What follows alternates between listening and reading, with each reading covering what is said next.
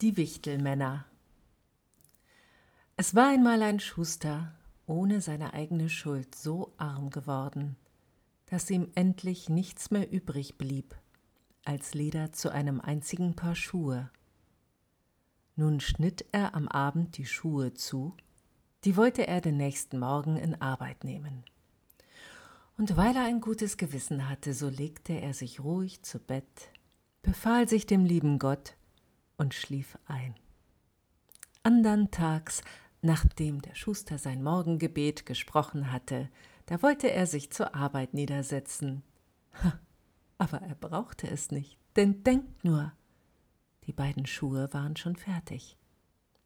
Er verwunderte sich und wusste nicht, was er dazu sagen sollte. Da nahm er die Schuhe in die Hand, um sie näher zu betrachten. Sie waren so sauber und fein gearbeitet. Kein Stich daran war falsch, gerade als wenn es ein Meisterstück sein sollte. Bald darauf klopfte es an die Türe und ein Käufer trat ein. Und dem gefielen die Schuhe so gut, dass er mehr als gewöhnlich dafür bezahlte.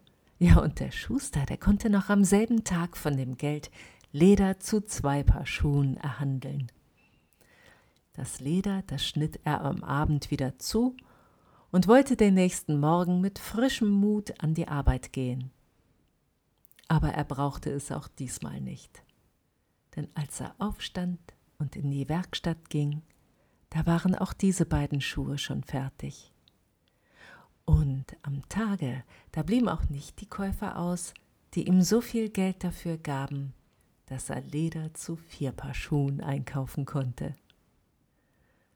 Tja, und am anderen Morgen, da waren auch diese vier Paar fertig. Und denkt nur, so ging's immer fort.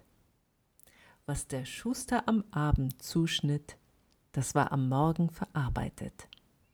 Also, dass er bald wieder sein ehrliches Auskommen hatte und endlich ein wohlhabender Mann ward. Nun geschah es eines Abends nicht lange vor Weihnachten, als der Schuster wieder das Leder vorbereitet hatte, dass er vorm Schlafengehen zu seiner Frau sprach Liebe Frau, wie wär's, wenn wir diese Nacht einmal aufblieben, um nachzuschauen, wer uns solch hilfreiche Hand leistet.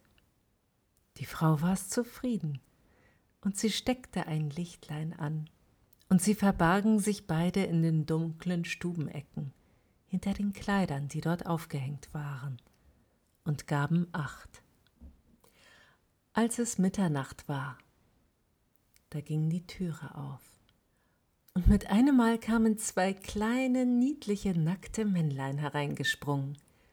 Die setzten sich vor des Schusters Tisch und nahmen alle zugeschnittene Arbeit zu sich und fingen an, mit ihren Fingerlein so behend und schnell zu stechen, zu nähen, zu klopfen, dass der Schuster vor Verwunderung die Augen nicht abwenden konnte. Und die beiden ließen nicht nach, bis alles zu Ende gebracht war und fertig auf dem Tische stand. Dann sprangen sie schnell fort. Am andern Morgen, da sprach die Frau, die kleinen Männlein haben uns reich gemacht. Wir müssten uns doch dankbar dafür bezeigen. Und schau, Sie laufen so herum. Sie haben nichts am Leib und müssen frieren. Weißt du was? Ich will Hemdlein, Rock, Wams und Höslein für sie nähen. Ja, und jedem auch ein paar Strümpflein stricken. Was meinst du? Magst du jedem auch ein paar Schülein dazu machen? Der Mann sprach, ja, das tue ich gern.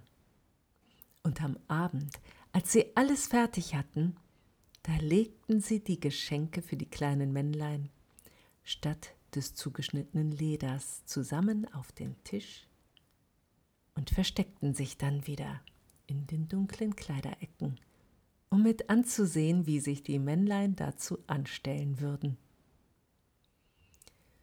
Um Mitternacht kamen sie dann wieder herangesprungen und wollten sich gleich an die Arbeit machen.